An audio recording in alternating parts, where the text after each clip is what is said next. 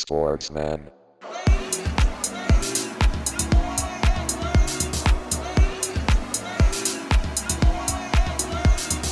Sportsman.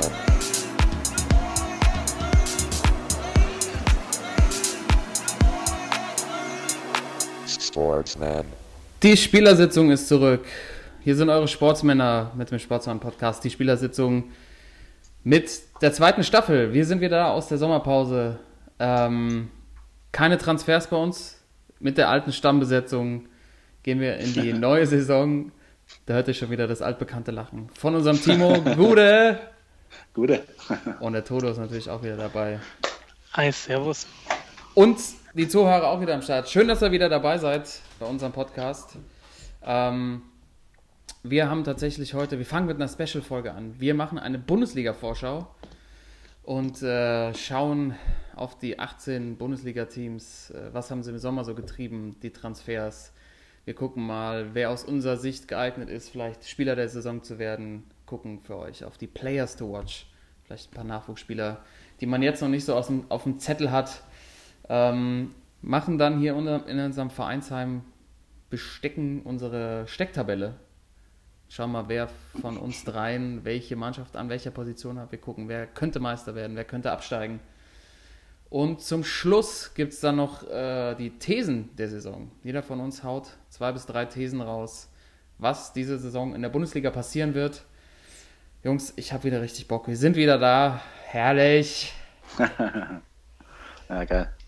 Ähm, Endlich. Endlich geht's wieder los. Ja. Und natürlich ähm, sind wir auch, haben die Pause genutzt und sind ein bisschen ins Bootcamp gegangen und haben uns äh, überlegt, wie können wir besser werden. Wir werden jetzt im Laufe der zweiten Staffel uns technisch verbessern. Also technisch stark sind wir schon immer, aber wir werden natürlich noch ein bisschen besser werden. Bis jetzt haben wir noch viele lange Bälle gespielt, aber das, das muss ich, muss im 1 gegen 1 einfach noch besser werden. Aber wir haben auch ein paar schöne neue Kategorien für euch. Heute noch nicht, weil wir ein Special haben, aber so viel sei verraten, jeder von uns kriegt eine eigene neue Kategorie und äh, es wird einfach noch wilder in der zweiten Staffel. Aber was geblieben ist, ist die Widmung und dadurch, dass wir jetzt äh, mit der zweiten Staffel wieder anfangen, haben wir quasi Episode 1. Also es ist Folge 40, aber wir haben Episode 1. Das heißt, wir können auch wieder Spieler mit der Nummer 1 hier abfeiern im Podcast. Oder es sei denn, Timo hat wieder Spieler mit der Nummer 40 gefunden. Aber wahrscheinlich gehe ich mal davon aus, dass wir heute ja unser Bundesliga-Special haben zur Saison 2018, 2019, dass hier wahrscheinlich einige Torhüter ans Licht kommen werden. Ich bin gespannt. Ähm, und in alter Tradition ähm, überlasse ich Timo den Vortritt. Aber wir haben uns darauf geeinigt, Nur ein die Jahr. Widmung. Wir haben nur noch eine Widmung und die muss schnell abgeliefert werden. Also bitte, Ja. Timo, wen widmest du die erste Folge der zweiten Staffel und warum? Ja, ähm, meinen absoluten Hassspieler der Ende 90er, Geht ja schon Anfang wieder gut 2000er. los hier. Und zwar, und zwar Olli Kahn. also ähm, fand ich als Dortmund-Fan natürlich immer äh, totaler Vollidiot. Hat sich jetzt in den letzten Jahren ein bisschen gebessert durch seine Expertisen, die er äh, bei diversen Fernsehsendern hat, aber äh, als Spieler, gerade bei den äh, Klassikos damals Dortmund Bayern, äh, für mich immer die Bayern-Hassperson überhaupt. Deswegen meine Widmung an Olli Kahn dieses Mal. Ah, Timo, kann ich nicht ganz verstehen, dass du mich jetzt hier rauspickst, aber Ja, gut, als Dortmund-Fan, klar, Olli, Olli war da einfach nicht so, ich meine, ganz Liga, Liga nicht belegt, ne? Also, er, ich erinnere an die Bananen, die in Frankfurt auch gerne mal auf sein Tor geworfen wurden.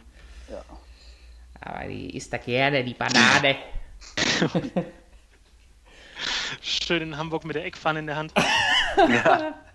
Ja.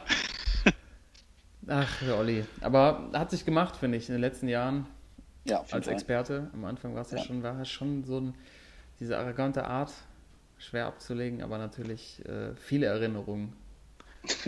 Ich erinnere auch an den Golfball in Freiburg. Ja, Oh, ja. wie er Heiko Herrlich äh, anbeißen wollte. Mal probieren wollte. Wir schweifen schon wieder ab, Jungs. Wir schweifen schon wieder ab. Also die erste Widmung der zweiten Staffel, Episode 1, geht an Olli Kahn. Also Timo hängt, hängt schon hoch, das Ding hier. Toto. Jo. Ähm, Ich bin bei der Nummer 40. Oh, War Nummer 40. Und zwar aus einer legendären NBA-Truppe Mitte der 90er. Und zwar von den Seattle Supersonics. oh. Äh, der Rain Man. Ja, Sean Kemp. damals äh, Bestandteil, wie gesagt, einer legendären Truppe mit äh, Gary Payton, The Glove und äh, dem deutschen Admiral hier, Dead, the Thread. Tramp. Dead the Thread. Und äh, ja, keine Ahnung, muss man nicht viel zu sagen. Und die 14 Saisons, irgendwie sechs All-Star, unzählige Highlight-Plays und aber meine absolute Lieblingsstatistik von ihm, dass er auch, auch im Alter von 28 schon sieben Kinder von sechs Frauen hatte. ähm, Ja, gut ja, aber ja. Highlight-Spiel auf jeden Fall. ja, ist dann auch am Schluss so richtig dick geworden, ne? Oh ja, Wie der ist aufgegangen. Oh. Ja, Toto, war ja klar, dass du wieder mit der NBA um die Ecke kommst. Haben wir natürlich auch auf dem Schirm, äh, auch dann, äh, was die neue Saison angeht. Ich habe gerade gestern, Timo, wir haben uns unterhalten, äh, Dennis Schröder ist deutscher Meister im 3 gegen 3 Basketball geworden, richtig? Ja, Und das Ganze tatsächlich wird olympisch. Ja. Was, jetzt, am, jetzt vor kurzem, oder was? Ja, Ja, jetzt, am Wochenende ja, gestern. in, in Hamburg. Also wir nehmen ja wieder Sonntag, nee, Quatsch, Montag auf. Sonntag, Nachmittag, also gestern hat Dennis Schröder den deutschen Meistertitel im 3 gegen 3 Basketball gewonnen. Der Flex, wie hießen sie? Flex Stamm. Flexstamm, ja. Der Flex Stamm. Der Flexstamm. Die behalten wir im Auge, die Jungs, weil nämlich 3 gegen 3 Basketball wird, glaube ich, olympisch, Timo. 2020 wird es olympisch tatsächlich, ja. Auf einen Korb 3 gegen 3. Können wir vielleicht Geil. auch nochmal ran. Ja, wird eng, wahrscheinlich. Jawohl, Timo, Also. so der, der Bruiser unterm Korb. Auf jeden Fall ey, unser, unser, unser äh, Rammler. Der tasmanische Teufel, ja. Taz. Ja. Herrlich, aber vielleicht können wir nochmal, wenn wir uns nochmal richtig fit machen, kriegen wir das Schöne hin. Aber ähm, lassen wir bei der Widmung weitermachen. Ich bin jetzt nochmal dran und äh, ich habe tatsächlich einen Spieler, ähm, der in der Kreisliga, wenn er das machen würde, für was er bekannt war, beim Stand von 8-0 gelüncht würden, werden würde von der gegnerischen Mannschaft. Äh, habt ihr eine Idee? Killinch, äh, René Higita. Nein? Boah, Stell, nee, stell dich mal vor, es steht, es ist so ein Kreisligaspiel, neun- 8-0. ja, steht so 8-0, ist so 87. Minute, dann gibt es einen Foul und dann äh, begibt sich ein Spieler nach vorne, ähm, wo die gegnerische Mannschaft sagt, "Ey, das muss doch jetzt nicht sein. Das ist doch asozial. Keine Ahnung. Nee. Ey, wenn es einen Elfmeter gibt und der Keeper nochmal von hinten Ah, der vorläuft- Hans-Jörg Butt. Ja, klar. Ja, Butt, Butt. Butt, Butt, Butt, Butt, Butt, Butt, Butt, Butt. Wäre ja eigentlich in der Kreisliga ein absolutes No-Go. Also Ja, auch ja jeden mehrfach erlebt, wenn, die, wenn dann auch der Trainer so flehend kommt, so, ey, das müsst ihr jetzt nicht machen, ey, das Ja. kann doch nicht sein. Ähm, aber Hans-Jörg Butt, ich weiß gar nicht, wie das angefangen hat, auf jeden Fall 26 Buden in der Bundesliga geschossen. Und äh, was, ich, was ich auch nicht mehr auf dem Schirm hatte, 14 gehaltene Elfmeter sogar. Ähm, deshalb mein Shoutout an Hans-Jörg Butt, ehemaliger Keeper von Bayer Leverkusen, HSV und dann Bayern München am Schluss.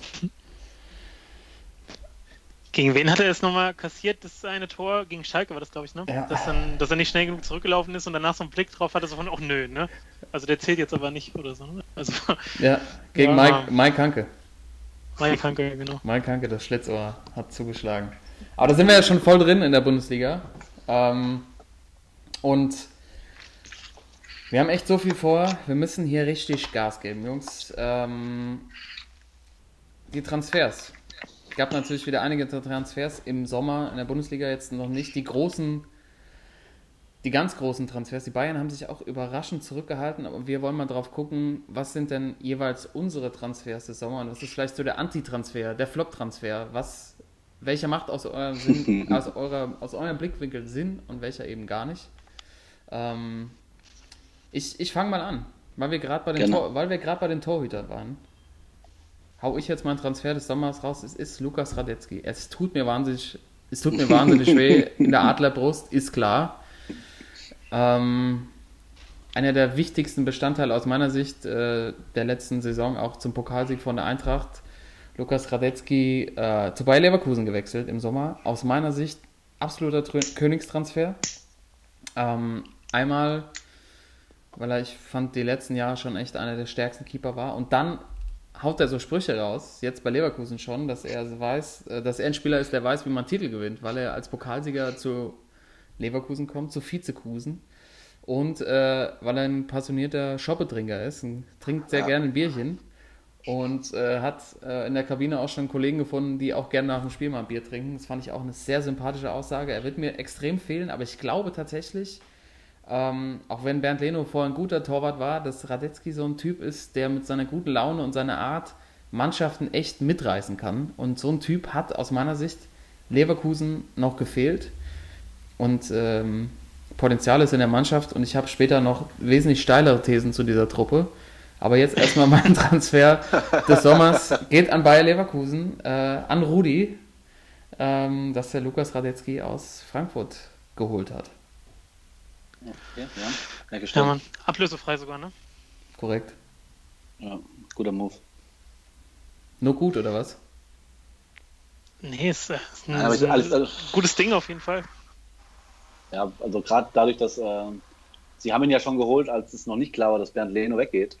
Und äh, natürlich war dann klar, dass Leno äh, zu Arsenal geht, aber ähm, ich finde auch, dass es äh, zumindest mal eine 1 zu 1 Ersatz, ein Ersatz ist, äh, vom, vom Talent her, vom Fußballerischen her. Was du jetzt sagst mit dem, äh, dass er als Typ den der Mannschaft vielleicht noch so gefehlt hat, da hatte ich jetzt noch gar nicht so dran gedacht, aber äh, ergibt Sinn, was du sagst, ja. Das ist aber nett von dir, dass du, dass du mir da zustimmst, Timo. Da muss ich echt sagen. Ja, das ist die erste Folge, da muss man da erstmal ein bisschen Erstmal kuscheln, oder was? kameradschaftlich sein, oder? Ja, klar, kameradschaftlich. Ja, klar, ja, klar. Ja, dann erzähl doch mal, Timo, wer es bei dir ist. Ah, ich habe so wieder die Dortmund-Brille auf. Ich wusste es vorher schon. Ja, Aber natürlich. ja, aber es ist, also man, ähm, wir haben vor der WM schon äh, immer drüber geredet, dass äh, jede Mannschaft irgendwie so eine Drecksau braucht in der Mitte. Und äh, ich glaube, Borussia Dortmund hat den dieses Jahr gezogen, diesen Drecksau.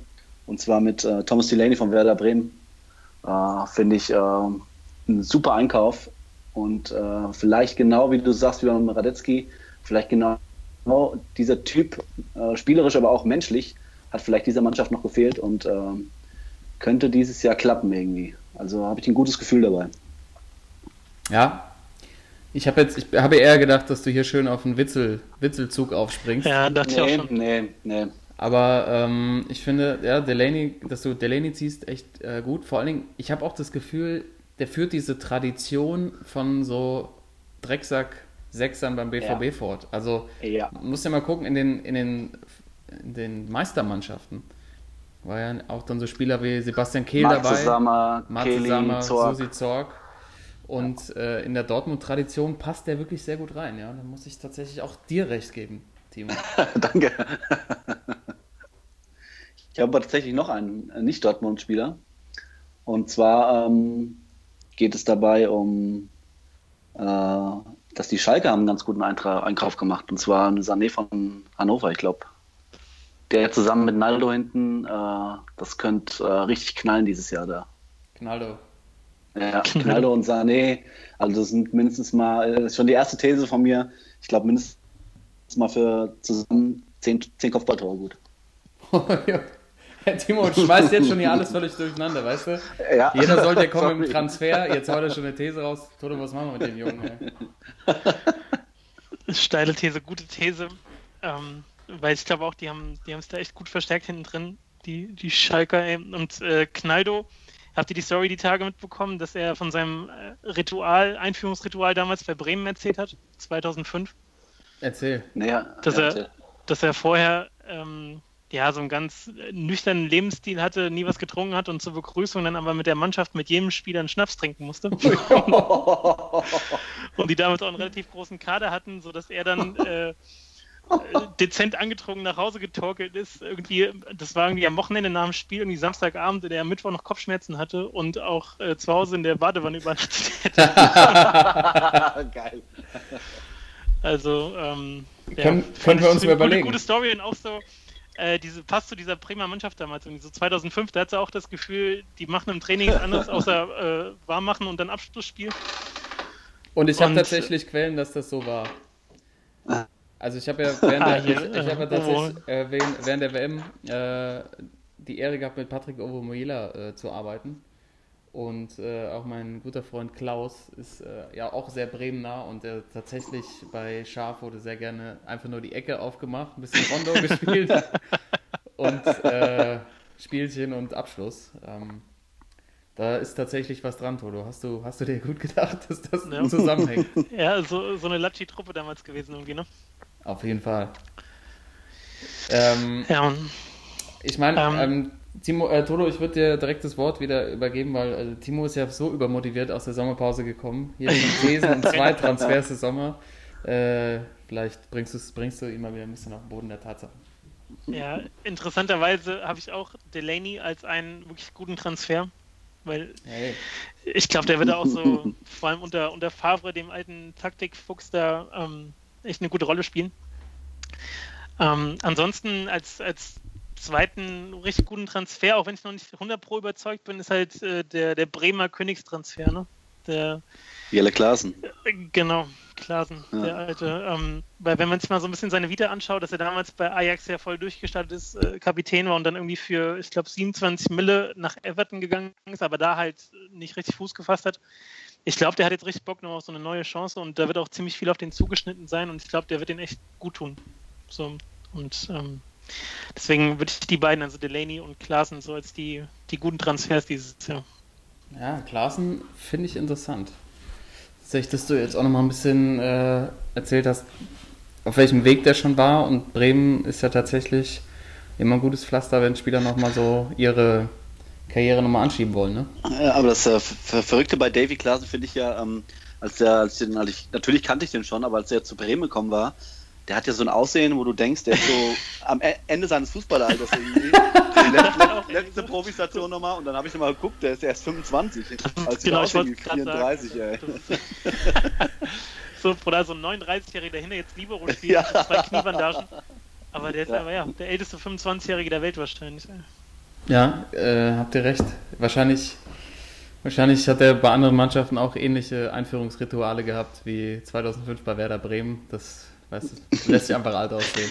ja, aber Ja, dann haben wir jetzt ja über die guten. Äh, hast du noch einen, Toto. Ich habe noch einen, also es ist kein Transfer, aber ich glaube, die Eintracht kriegt es heute ganz gut abgehalten. Es wird nicht einfach für dich. Deswegen ich würde ich sagen, es war kein. Transfer, aber dass äh, Rebic verlängert haben, ähm, ist auch ein guter Move auf jeden Fall. Das stimmt.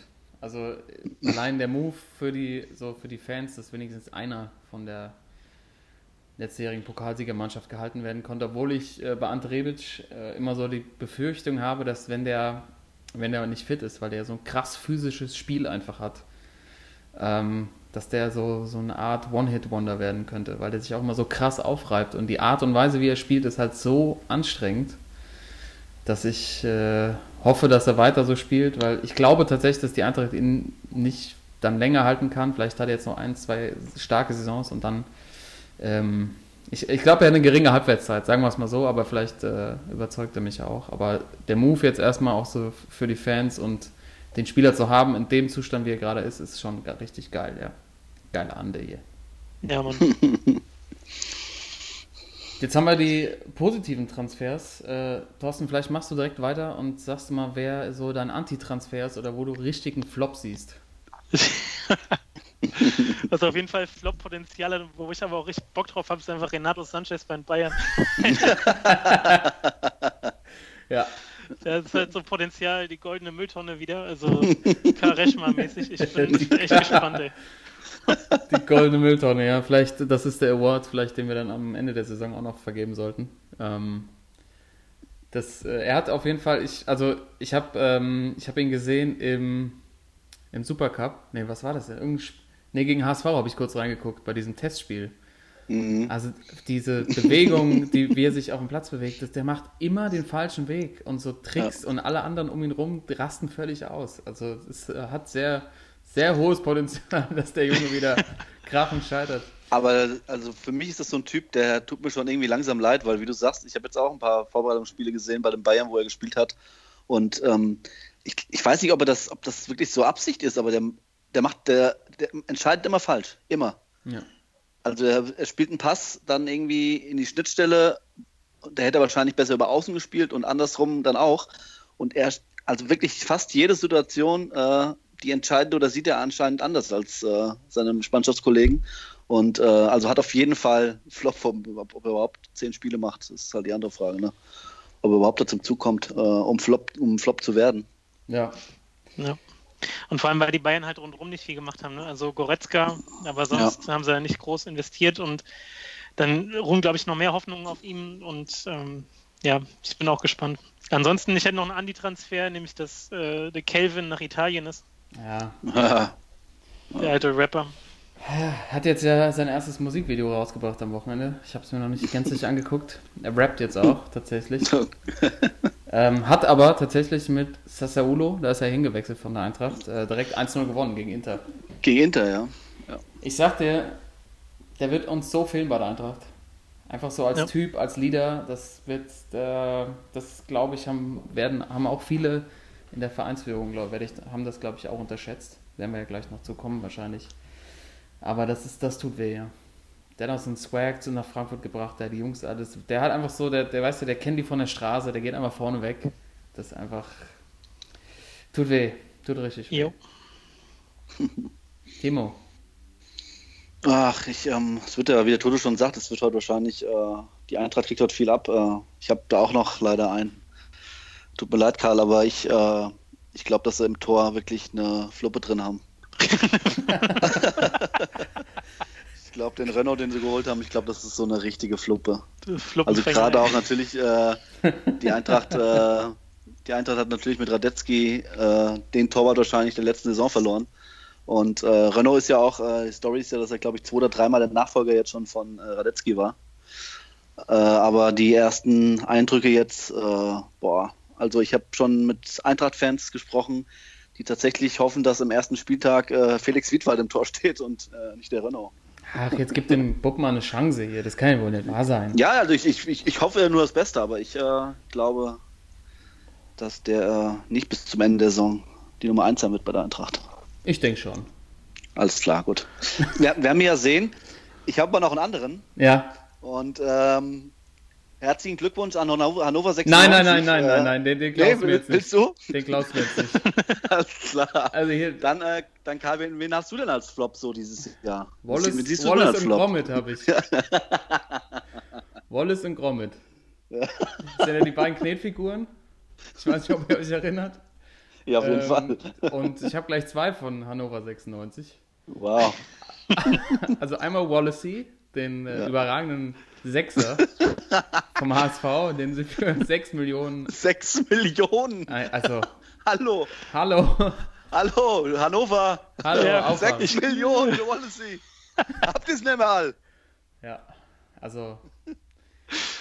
Das ist das ist schon mal, das ist schon mal der erste Teil, der ähm, extrem stark ist. Also ich habe so das Gefühl, Hannover hat so aber irgendwie so Panikkäufe gemacht. Amazon Panikkäufe, ja. nachts besoffen heimkommen, mal schnell was bestellen. Scheiße, die Mutter hat morgen Geburtstag, schnell komm. Und dann ist mit Prime schon so schnell da, dass du nichts mehr machen kannst, ey. Ja, wahrscheinlich zu Martin Kinds Geburtstag. Wir haben, Martin, halte ich fest, wir haben einen brasilianischen Olympiasieger gekauft. Und äh, also der ist tatsächlich ja so echt so beweglich wie diese Knetfiguren und äh, hat also Wallace and Gromit ist ja dieser dieser Bauer und dieser Hund, glaube ich. Also kann, könnt ja, ihr gerne genau. mal googeln, liebe Zuhörer. ähm, weil neben Wallacey, Toto, hast du gegoogelt, ja? Das ist großartig. ja. Äh, neben Wallacey haben, hat äh, Hannover nämlich noch einen überragenden Transfer getätigt und haben Genki Haraguchi vom Hertha BSC gekauft. und haben ihm, glaube ich, die Nummer 10 bekommen. Haben ihm die 10 gegeben. Alle 10. ja. Und äh, also da habe ich und da, also der hat, hat auch tatsächlich viereinhalb Millionen gekostet. Also ich meine, kommt, kommt gar nicht mehr klar. Nee. Und wenn ich jetzt nochmal auf die äh, überragenden Stati Statistiken von ihm komme, dann wird es noch besser. Genki Haraguchi hat 91 Bundesligaspiele schon in Knochen und hat tatsächlich vier Buden gemacht. Gegen wen denn? Keine Ahnung. Hat er noch gespielt in der Bundesliga, als der Paderborn noch war? Genki Haraguchi und Wallacey. Was ist denn das für ein geiles Tandem, ey? Ja. Vielleicht muss man eine, muss man eine Tabelle nochmal ändern. Hannover macht jetzt auf äh, Champions League. Ja, die drehen richtig auf. Scheiße. Also, ich habe, da habe ich wirklich, als ich die Transfers durchgeguckt habe, habe ich gedacht, also was hat die geritten? Dazu haben sie noch Bobby Wood ausgeliehen. ja, jetzt wieder. Hör auf, Karl! Rutscht immer weiter ab. Oh Gott. Ja, Ja, schön vom HSV. Ne? Oh, ja. ja. Das hat ja da ja auch schon so gut funktioniert. Ja. Also bei mir Oh. Wallacey und Und Gromit. Und Gromit. Also Trupp, ey. Oh, la, geiles Mal, geile Mannschaft. Ja, also das Einzige, was ich, was ich wirklich, was ich wirklich den Hannoveranern hoch anrechne, ist, dass sie jetzt tatsächlich, oder vielleicht mussten sie es auch deshalb machen, dass sie äh, Waldemar Anton als Kapitän ernannt haben. Captain, das wirklich als Captain und der Junge ist natürlich, der ist wirklich durch alle Hannover Jugendmannschaften durchgelaufen. Ja. Und ähm, das ist irgendwie ein ganz guter Move, mal irgendwie auch so der, der Jugend jetzt mal eine Chance zu geben, aber wahrscheinlich mussten sie einfach diese Einkäufe irgendwie ausgleichen. Gucken wir doch mal, ähm, jetzt machen wir so ein kleine, hier so eine kleine Tipp äh, für alle Zuhörer, auf welche Spieler man denn so achten muss in der kommenden Bundesliga-Saison. Players to watch in der Spielersitzung. Ähm, wen habt ihr so auf dem Zettel? Wen muss man, Timo, jetzt, Gengi Haraguchi, Wallacey und Bobby Wood habe ich drei Leute habe ich hier stehen. ja, das ist, ist das neue, es ist das neue magische Das Dreieck. magische Dreieck. Ja. Ja. Oh Gott, oh Gott, oh Gott. Players to watch, Okay. Jungs. Ja. Wen muss man auf dem Zettel haben die Saison? Wer schafft sein, sein Breakout? Wer ist der Spieler, den man besonders im Fokus haben muss, wenn jetzt die Sportschau kommt und ich nicht weiß, was ich gucken soll oder bei Sky keinen Bock auf Konferenz habe und ich will irgendwie einen Star in the Making sehen? Wen? Muss ich mir angucken, welches Team und welchen Spieler? Ja, ähm, ich kann ja mal anfangen. Ich habe drei, äh, ähm, drei Jungs, äh, die vielleicht dieses Jahr so ein bisschen äh, so rauskommen könnten. Und zwar habe ich einmal ähm, vom VfB Stuttgart, Erik Tommy, finde ich eigentlich ganz interessant dieses Jahr. Äh, Gerade auch, Hier weil, kommt der äh, Genuss. ja. ähm, Gerade auch die Rückrunde von Stuttgart war letztes Jahr sehr gut und da ist er so ein bisschen schon äh, mal rausgekommen. Aber ich glaube, dass er dieses Jahr äh, nochmal einen Schritt macht. Und ähm, ich glaube auch, dass ein Spieler ist, der wahrscheinlich, vielleicht, wenn er ein gutes Jahr spielt, äh, auch eine Chance hat, Nationalspieler zu werden. Oh, man. Ja. Und ich habe noch einen, der tatsächlich, äh, von dem wahrscheinlich wenige bisher gehört haben, aber der vielleicht auch so ein bisschen vielleicht ins äh, Licht der Nationalmannschaft rücken könnte, wenn er dann viele Spiele macht. Und zwar Florian Neuhaus von ähm, Borussia Mönchengladbach, der jetzt irgendwie in der Vorbereitung alle Spiele gemacht hat, auch äh, Christoph Kramer so ein bisschen äh, den Rang abgelaufen hat wohl, den Pokal auch getroffen hat, äh, war letztes Jahr noch in Düsseldorf, ist mit denen aufgestiegen, äh, war ausgeliehen von Gladbach an Düsseldorf und äh, irgendwie scheint der Hacking so auf den zu stehen und äh, der hat echt gute Ansätze. Und dem traue ich auch zu, so den nächsten Schritt zu machen. Ähm, und äh, was ich glaube, wer dieses Jahr Timo Werner in Leipzig den Rang abläuft im Sturm, ist äh, Augustin vorne. Äh, der hat echt brutale Anlage irgendwie. Das Glaub ist so ein. Stürmer. Doch, ja gut, ist, ich, ich glaube das schon. Ich, das ist ein Stürmer, der, ähm, der wirklich alles kann. Ja. Der ist äh, kopfballstark, schnell, äh, hat einen guten Abschluss und äh, ich glaube, dass er dieses Jahr den nächsten Schritt macht und äh, nee, The- ich höre jetzt mal auf mit meinen Thesen. Ich glaube, dass er äh, ein Player to watch ist. Okay, hast du ja gut, hast du aber auch gut dargelegt, warum die Spieler, ähm, Ja, warum du die Spieler auf dem Zettel hast. Also äh, tatsächlich Florian Neuhaus finde ich sehr gut, hatte ich gar nicht auf dem Zettel. Ähm, Aber dann wahrscheinlich auch ein Sechser. ja 6 8 Spieler. Ähm, Augustin wird sich zeigen. Ich finde, äh, hat er manchmal noch so tatsächlich äh, taktische Mängel und macht so ein bisschen, was er will. Ja, Ralf Rangnick ist da, hallo. Ja, Ralf Rangnick, Alter. Was hat Ralf Rangnick denn schon als Trainer überhaupt schon gerissen? Ganz ehrlich, das ist mit Hoffenheimer hat, aufgestiegen. Äh, der hat 1974 und äh, im aktuellen Sportstudio die, die Technik, äh, die Fußballtechnik verändert. Viererkette, ne? ja. Ja, okay. Ralf Rangnick, ja. Thorsten, sag uns mal, auf wen wir achten müssen. Naja, du hast ja gefragt, wenn die Sportschau kommt, auch auf welche Mannschaft man achten soll. Und ich finde, in Leverkusen rennen so ein paar rum, äh, bei denen ich echt gespannt bin, wie die sich so entwickeln dieses Jahr. Also einmal haben sie ja einen Mitchell Weiser geholt von der Hertha.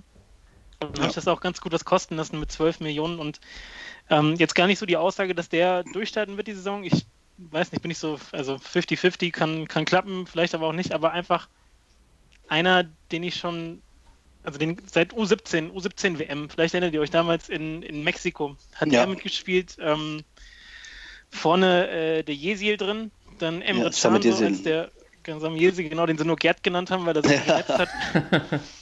ähm, Emre Can irgendwie drin und eben Mitchell Weiser. Das waren so die, die es eigentlich gerissen haben damals. Und ähm, ich habe immer darauf gewartet, dass er auch so seinen Weg geht. Und ähm, bei Leverkusen hat er jetzt, glaube ich, wirklich nochmal bessere Bedingungen als in Berlin. Mhm. Und ähm, da bin ich, bin ich mal gespannt. Und genauso bei, bei Leverkusen der, der Havertz, Mhm.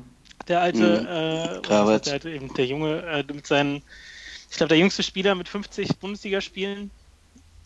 Ähm, Hat jetzt irgendwie die, diese Fritz-Walter-Medaille noch bekommen und hat, glaube ich, wirklich so auch so, eine, so ein kleines Breakout-Jahr nochmal vor sich. Also, dass er nochmal vielleicht auch am Ende des Jahres äh, bei der Nationalmannschaft irgendwie anklopfen könnte. Kai Havertz, die also. beiden Havertz, ja. Hat ja ähnliche Körpersprache manchmal wie Mesut Özil, ne? ja, ja, das geht in die gleiche Richtung. Ja. Ja, Toto wieder mit deinen feinen, mit deinen feinen Technikern. Aber tatsächlich, Havertz habe ich auch auf der Liste stehen. Ähm, ich glaube tatsächlich, dass der Junge es echt richtig weit bringen kann. Ja. Ähm, und da sind wir schon wieder bei Leverkusen. Das ist spannend. Das ist spannend. Äh, die tauchen hier oft auf. Mal gucken, wie die später, wo sie auf der Stecktabelle hängen, bin ich sehr gespannt. Ich habe tatsächlich, ähm, hänge ich bei äh, Luca Waldschmidt. Boah, Ich, äh, ja, oh Gott, oh Gott. ich sag, weißt du, ich lass dich ausreden. Ne? Und du grätsch da, weißt du, mit einem langen, mit einem langen Bein rein. Lass mich doch erstmal kurz was Ja, ausführen und dann sehen wir ja- weiter. Also der, Das war ja nur so mein erster Gedanke. der Kollege ist auch erst 22 tatsächlich äh, und hat noch nie eine richtige Chance bekommen, finde ich. Und war bei Vereinen, wo tatsächlich außenrum, also bei der, bei der Eintracht ja ausgebildet ähm, und später jetzt beim HSV gespielt. Mannschaften, wo halt im Umfeld wahnsinnig viel los ist und du auch nicht wirklich äh, Zeit hast, dich zu entwickeln. Also nach einem schlechten Spiel bist du da meistens wieder raus. Und jetzt ist er ja nach Freiburg gewechselt für 5 Mio. Und ich bin der Meinung, dass Christian Streich der Trainer ist, der es schaffen kann, ähm, dem Jungen zu zeigen, wie man kickt und wie man sich durchsetzt. Und tatsächlich in den Vorbereitungsspielen hat er echt einen guten Eindruck hinterlassen. Also nicht mehr als Stürmer, sondern auch eher so als offensiver Mittelfeldspieler. Und äh, er spielt ja mit einem gewissen Nils Pedersen zusammen, der ihm, glaube ich, auch äh, so als Mentor zur Seite steht. Pedersen ist jetzt 29, war ja auch eher so ein Typ Spätstarter. Mhm. Und ich glaube tatsächlich, dass das so ein Umfeld ist, ähm, wo der Junge sich wohlfühlt und echt wachsen kann und tatsächlich eine Chance hat, nochmal ein guter Bundesligaspieler zu werden. Ja, und nicht mehr beim HSV, das zählt auch schon echt viel. Ja, vielleicht, wir haben uns eben totgelacht, aber vielleicht wird Wallacey bei Hannover auch, auch überragend. Wir wissen es nicht. Wir wissen es nicht. Also mein äh, Player to watch ist äh, Luca Waldschmidt und Timo, du sagst, du sagst schon gar nichts mehr dazu, finde ich, finde ich okay. Ähm, ich äh, habe noch einen anderen Spieler mit einem Supernamen vom FC Augsburg. Er ist 19 Jahre alt und er heißt tatsächlich Romario Rösch. Geboren in Augsburg, Vorname Romario Rösch. Ist das ein Stürmer? Er ist ein offensiver Mittelfeldspieler. Okay. Also, Der Name hat Potenzial, ja. ich finde das, ich find das sensationell. Also, ich meine, was kommt danach noch? So, Ja. Ri- Rivaldo Richter, vielleicht er da rum. Be Be Beto Schmidt. Nee, das funktioniert ja nicht. Mit Bedo Schmidt, ja. Stark. Ähm, ja, es gab doch auch den in Brasilien irgendwie den, den Breitner Overath. Ja, stimmt. Sie haben es einfach umgedreht. Wir drehen es jetzt rum, ja. Ja, von 19 Jahren, ne? Also, das ist jetzt ja auch. Da ist die Zeit ja von denen auch schon fast vorbei gewesen, von Romario zum Beispiel. Ne? Also, Das ist ja echt ein Fußballliebhaber gewesen. Ich glaube, der hat auch keine, tatsächlich keine brasilianischen Wurzeln. Der ist einfach Romario. Geil. Äh, Also ja, ich, ich hoffe einfach, der, äh, von dem Jungen weiß ich zu wenig. Ähm, auf jeden Fall ist er mit 19 im Profikader, das ist ja schon mal ein ganz gutes Zeichen. Und vielleicht sehen wir den dann äh, auch mal so ganz gerne, wenn die Jungs ja mal zu, wenn es nicht funktioniert, dann mal in der Rückrunde reingeworfen. Warten wir es mal ab. Ich kann es mir richtig vorstellen, auf so einem Bolzer irgendwie, keine Ahnung, von mir ist auch irgendwie in Gießen in einem bestimmten Stadtteil, ne, hier Richtung West Coast, wo es dann irgendwie geht, so Eide Romario, das sind ganz brutale. Der Romario macht alle nass. Ja, brutal. Ja, wir, da sind wir schon wieder bei der Gießener Weststadt. Für alle, die nicht aus Mittelhessen kommen und Gießen nicht kennen, die Gießener Weststadt ist äh, sehr speziell und ähm, ist Bekannt auch für ihre für großartigen Kicker. sind großartige Kicker und genauso großartige Vornamen. Ich erinnere an Elia, wie die Sängerin. also es ist kein Scheiß, es ist wirklich, wir haben, wir haben äh, Quellen, dass Kinder da Elia hießen. Ähm, der Romario ist da eigentlich naheliegend. Ja. Zum, äh, Sonny Kittel kommt ja zum Beispiel auch aus Gießen und er heißt Sonny. Bitte. Bitte, bitte. Und Sonny, Stichwort der Pade, ihr wisst Bescheid. ähm, jetzt sind wir ja hier so bei unseren, äh, wenn wir schon bei den Spielerkategorien sind, zu den Teams kommen wir ja gleich nochmal, müssen wir natürlich auch gucken, wer wird denn MVP der Saison, Most Valuable Player, wer wird der beste Spieler der äh, anstehenden Bundesliga-Saison 18-19? Liebe Zuhörer, wenn ihr natürlich Meinung zu unseren äh, zu unserer Vorschau ihr habt, lasst es uns wissen bei Facebook, bei Instagram. Schreibt uns einfach, äh, kommt ihr dann auf jeden Fall auch in der nächsten Folge, äh, wenn wir das besprechen, wenn ihr andere Meinung seid oder andere Thesen habt, äh, bitte her damit. Wir gucken jetzt mal drauf, wer könnte denn der MVP der Saison werden und vielleicht auch, wer wird der Most Improved Player, also ein Spieler, der vielleicht dieses Jahr, letztes Jahr schon häufig gespielt hat, aber dieses Jahr seine Breakout-Season hat. Ähm, Jungs, wen habt ihr, wen habt ihr da? Ich habe beim, beim Most Improved äh, gibt es nur einen, ich glaube, Pizzi in Bremen. Der, Pizza. der macht es nochmal. Herrlich. Ich. Ähm, ja, ich habe bei, bei beiden Kategorien habe ich Dortmunder. Also sowohl Most Improved als auch MVP. Oh, äh, Timo, ich bin auch. gespannt, was du Ja, sagst. Hab ich auch, aber- hab ich auch. Äh, Most Improved habe ich auf dem Schirm. Es ist ja immer die Frage, so nicht, was die Person schon irgendwann mal geleistet hat, sondern jetzt wirklich der Vergleich im, gegenüber dem Vorjahr. Und ich glaube, so ein äh, Gazzino kann da echt dieses Jahr wieder an alte Leistungen anknüpfen. Deswegen Mhm. ist Götze für mich so ein Kandidat, dass der wirklich wieder auf das alte Niveau kommt, auch unter Favre und dass der hoffentlich mal fit bleibt das Jahr über und auch schon Ende letzten Jahres immer mal wieder gute, also gute Anzeichen hatte, einfach, dass er wieder auf dem, auf dem richtigen Weg ist. Aber ich bin gespannt, was der so leistet. Und äh, mein MVP ist äh, gegen der Ami, Pulisic, Pulisic. habe ich als Ah. Pulisic, ja. Genau, es äh, ist für mich, ich weiß nicht, also irgendwie auch ähm, Kategorie hat schon letztes Jahr einen riesen Sprung gemacht, jetzt ähm, wahrscheinlich noch gefestigter und wird da also den Laden mit äh, Schmarko und Götze zusammen äh, einfach, äh, ja, wie, keine Ahnung, drei, vier Jahre zuvor in ähnlicher Weise werden sie, glaube ich, gut spielen und er wird da, glaube ich, eine ganz zentrale Rolle spielen. Ja, kann ich, äh, kann ich nachvollziehen. Also das heißt ja auch, wir werden später auch hören, dass der BVB wahrscheinlich relativ weit oben bei der steht in der Stecktabelle. ähm, Kann gut sein, ne? aber Timo, ich kann sagen, du kannst dich bei mir genauso gut freuen. Bei mir ist es nur ein bisschen anders verteilt. Bei mir ist, äh, sehe ich als MVP auch Mario Götze.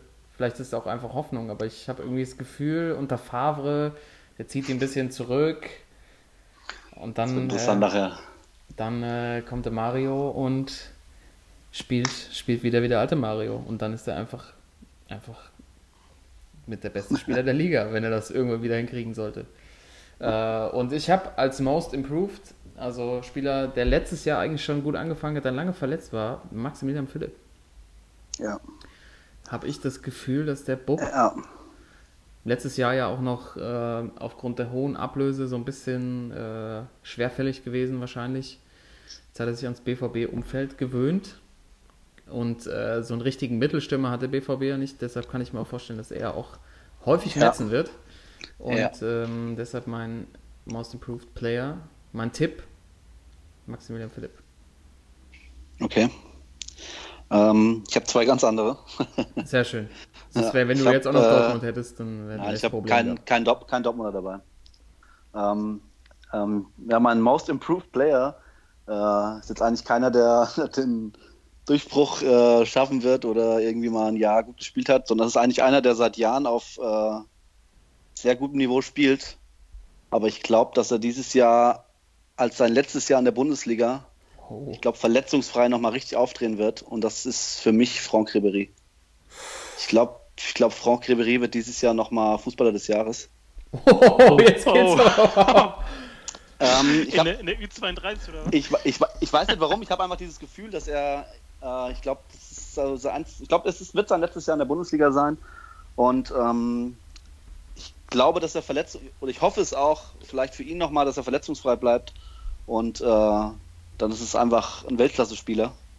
Und der könnte bei den Bayern nochmal so, äh, sein letztes Jahr gönnt man ihm vielleicht ja auch so, wenn man kein Bayern-Fan ist, dass er nochmal äh, richtig aufdreht, weil die Anlagen hat er alle. Ähm, als MVP sehe ich de- dennoch jemand anderen. Und zwar, äh, was, ich, was ich auch glaube, dass dieses Jahr ähm, einer der wenigen Spieler, der, der bei der WM ganz gut waren. Ich glaube, dass Julian Brandt dieses Jahr richtig auftritt. Uh. Äh, ich habe schon so, ich habe jetzt von eben gerade so in unseren äh, anderen äh, Kategorien so gehört, dass Leverkusen oft vertreten ist. Ähm, ihr werdet es nachher bei meiner Prognose auch sehen. Ich traue Leverkusen dieses Jahr irgendwie viel, viel zu. Und äh, ich glaube, Julian Brandt könnte dieses Jahr richtig aufdrehen. Also richtig. Richtig, richtig. Ja. Richtig. Ja, das finde ich auch sehr, sehr spannend. Ähm, mal gucken. Also irgendwie muss er dann, muss er dann tatsächlich auch mal äh, der nächste Schritt bei Brand kommen, aber dass er gleich Ja. so explodiert, Timo, Ich da glaube. bin ich, bin ich gespannt. Ja. Ja, ähm, aber ich finde auch krass, dass äh, Thorsten und ich zweimal Dortmund haben, dass wir Mhm. da so Mhm. hängen geblieben sind. Da, Ja. da braut sich was zusammen und ich glaube, wenn wir, äh, ich glaube, das sind jetzt so die wichtigsten ähm, Kategorien, die wir haben hier zu den einzelnen Spielern und haben jetzt natürlich nochmal, äh, so gucken wir mal drauf, wer sind dann so Teams in der Liga, auf die wir richtig Bock haben. Vielleicht jeder eins und äh,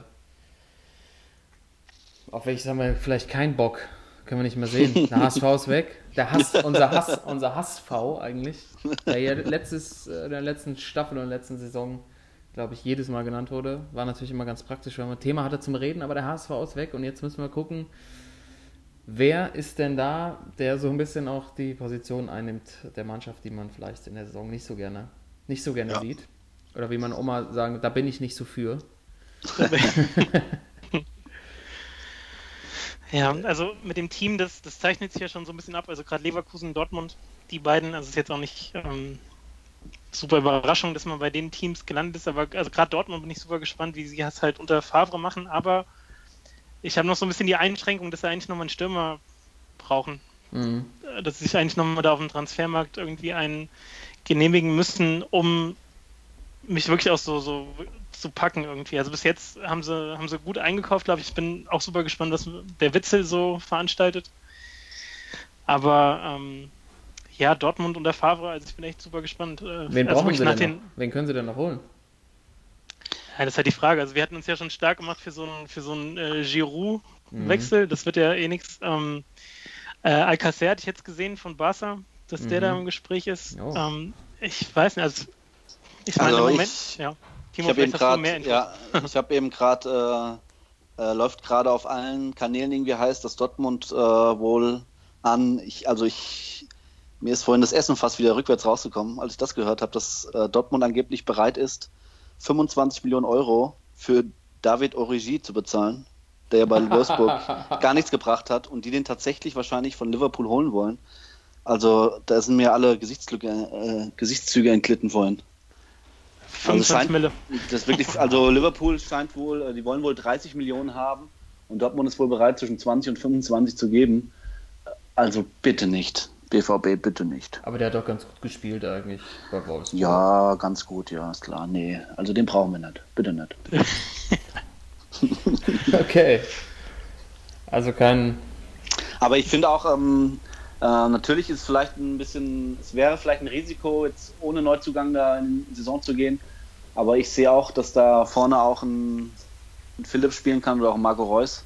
Äh, weil es ist schwierig, äh, ich glaube jetzt noch schwierig, äh, jemanden Gutes zu bekommen, wo man nicht so viel Geld, Dortmund ist ja eher eine Mannschaft, die dann also keine 50 Millionen bezahlen will für eine Stimme und das musst du wahrscheinlich aber auch, diese Preisklasse musst du wohl greifen, wenn du eine wirkliche Verstärkung äh, haben willst. Was ich nicht verstanden habe, ist, dass, äh, dass äh, mein Batshuayi nicht, also den nicht irgendwie gehalten haben, äh, Ja. weil der ist, der ist jetzt nach Valencia gegangen. Äh, gut, äh, ich denke mal, was Valencia bezahlt hat, das hätte Dortmund auch bezahlen können und äh, das habe ich irgendwie nicht verstanden. Aber ich sehe jetzt auch keinen auf dem Markt, irgendwie, der, der Dortmund da weiterhelfen könnte. Zurzeit, deswegen würde ich doch eher mit der internen Lösung zu lieb nehmen. Aber ist halt gefährlich, wenn sich hier vorne wieder Marco verletzt oder so. Man weiß ja die Anzählungs äh, Verletzungsanfälligkeit. Äh. Also wahrscheinlich werden sie noch was machen, aber ich bin gespannt, wer es wird. Ja, aber ähm, Thorsten, ich kann das schon auch verstehen, dass du das sagst, weil da, über, der, über das Thema bin ich, über Mittelstürmer bei Dortmund bin ich auch ein bisschen gestolpert. Ähm, aber ich glaube einfach, die Zusammenstellung ist schon sehr spannend, was dann Dortmund so abgeht. Ähm, das Team, wo ich tatsächlich richtig Bock drauf habe und wo ich auch das Gefühl habe, dass da was gehen kann, ist Werder Bremen. ich habe die Werderaner, oder wie sie früher bei Pro Evo 5 hießen, SV Weser. Ja, stimmt.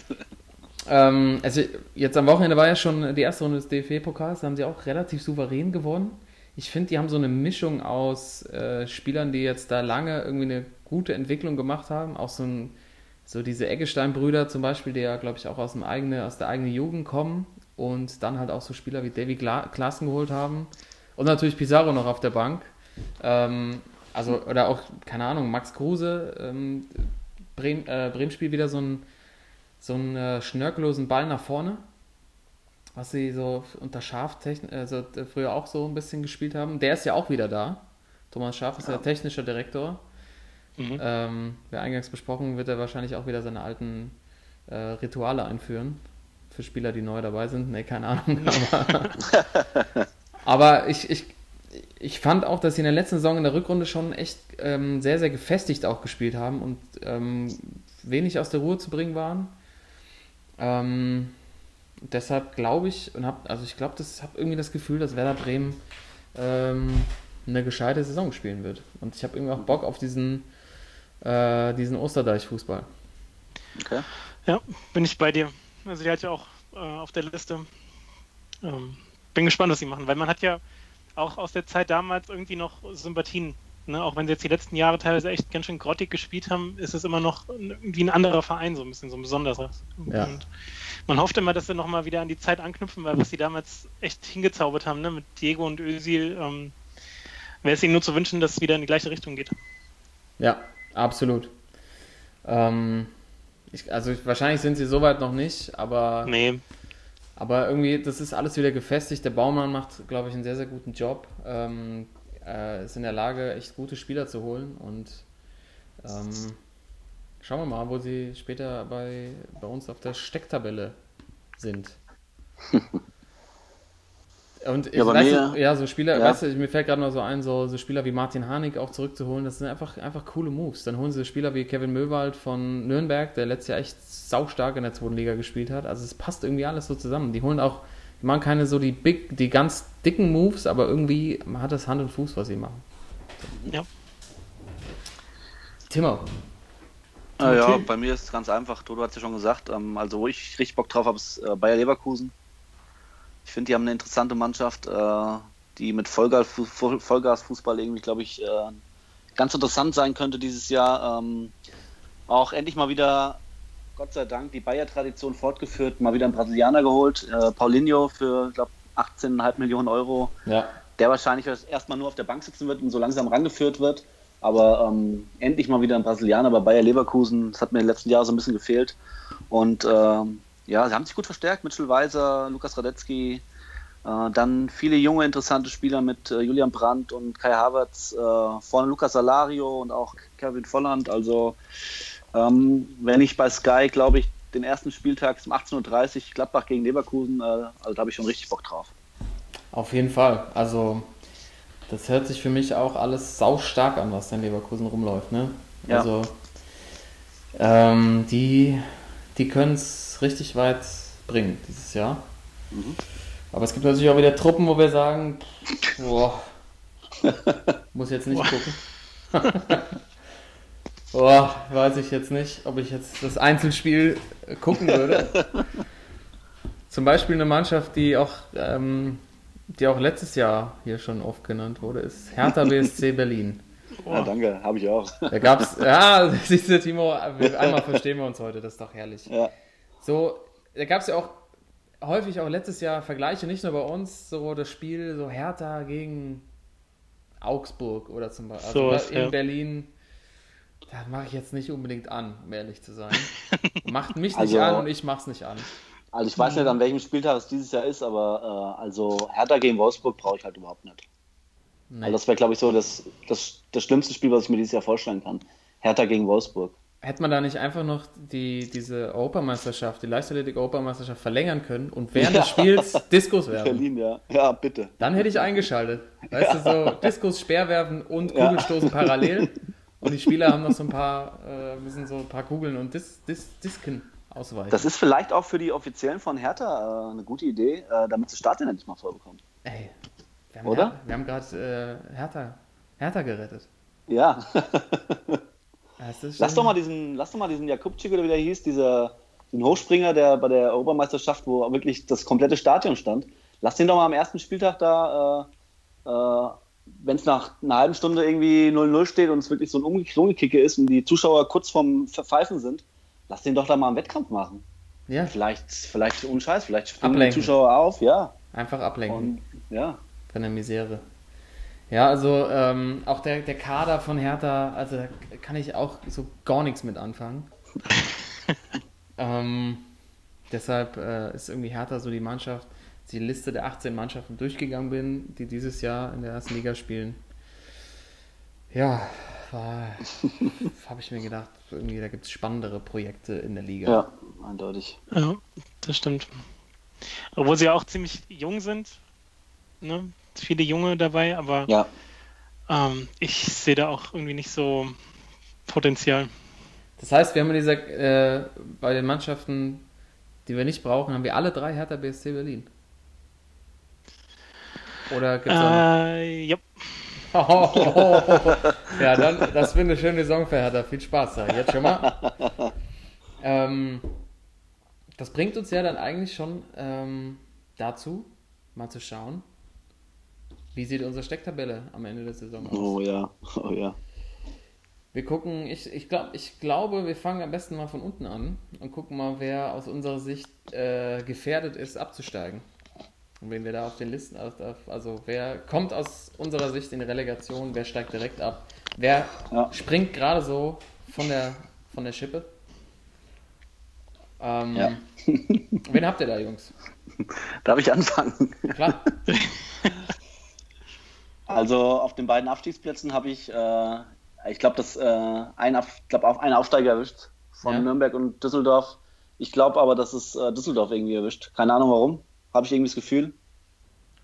Und äh, wir haben ja vorhin schon oft draufgehauen, äh, was wahrscheinlich eine riesen Überraschung wäre mit dem Kader.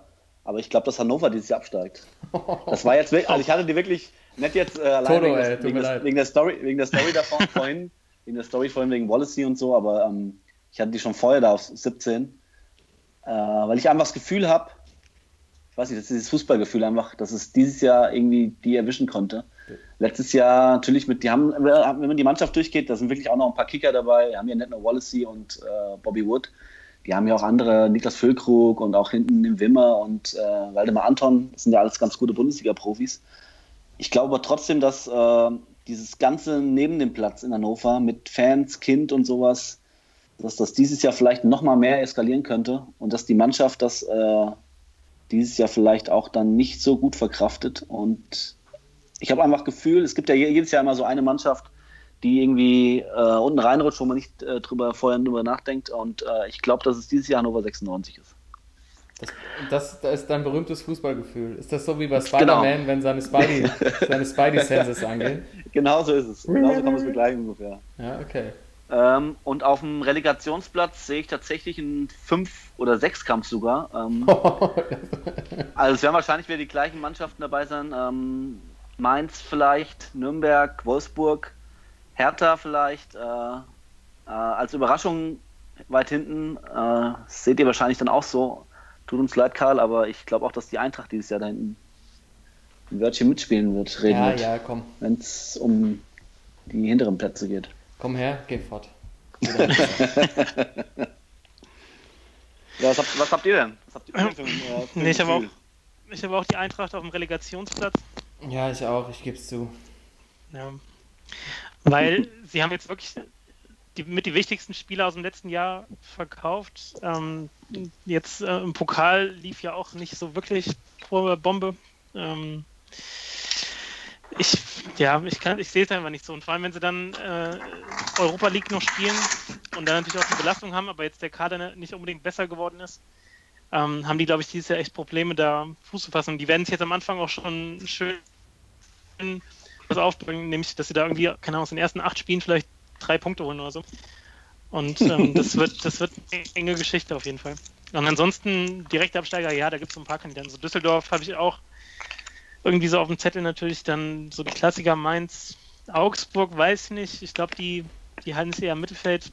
Hertha ist ein Kandidat und Hannover sehe ich eigentlich auch kritisch. Also auch, dass sie den Sané zum Beispiel hinten weggegeben haben, der den schon einiges gegeben hat. Also ähm, mal gespannt, aber die Eintracht, wie gesagt, äh, Richtung Relegation. Ja, ich habe die, kann ich dir nur beipflichten, Toto. Ich sehe das ganz genauso. Ich sehe, obwohl sie ja tatsächlich heute offiziell äh, Philipp Kostic noch gekauft haben. Nächster Ja. Hamburger. Genau. Der nächste Hamburger ist weg oder ausgeliehen für zwei Jahre, besser gesagt. Ähm, sehe ich auch, dass, ähm, dass die Abgänge extrem schwer werden aufzufangen. Und irgendwie gibt es sehr, sehr viele Außenspieler, also Außenverteidiger, Außenstürmer, aber keine zentralen Mittelfeldspieler. Ja, Riesenproblem. Und das ist echt ein großes Problem. Ähm, ich habe tatsächlich bei mir auf der bei den Absteigern sind noch äh, ist noch die Hertha. Hertha, Wow. Hertha ist für mich ein direkter Abstiegskandidat. Einfach aus dem Grund, weil sie kein Mittelfeld haben. Oder kein gutes Mittelfeld. Also laut transfermarkt.de sind, äh, sind da auch 1, 2, 3, 4, 5, 6, 7, 8 Mittelfeldspieler gelistet. Ähm, und da ist jetzt auch keiner, der mir, der mich jetzt umhaut, so von der Qualität her. Ja. Ähm, das wird schon, äh, also ich wüsste jetzt nicht, wer da, also ja, wie gesagt, ich glaube, Timo, du hattest gesagt, dass es viele Nachwuchsspieler gibt, oder Thorsten, ich weiß nicht mehr genau, wer es war. Oder ja. ja. Äh, so wie so ein Sydney Friede oder Julius Kade, Arne Meyer. Ja. Aber da weiß man ja auch nicht, wer von den Jungs sich tatsächlich durchsetzen kann. Und dann gibt es halt so ein paar ältere Recken, also ganz alt sind sie noch nicht, aber so ein Locke Lustenberger ist immer noch am Start.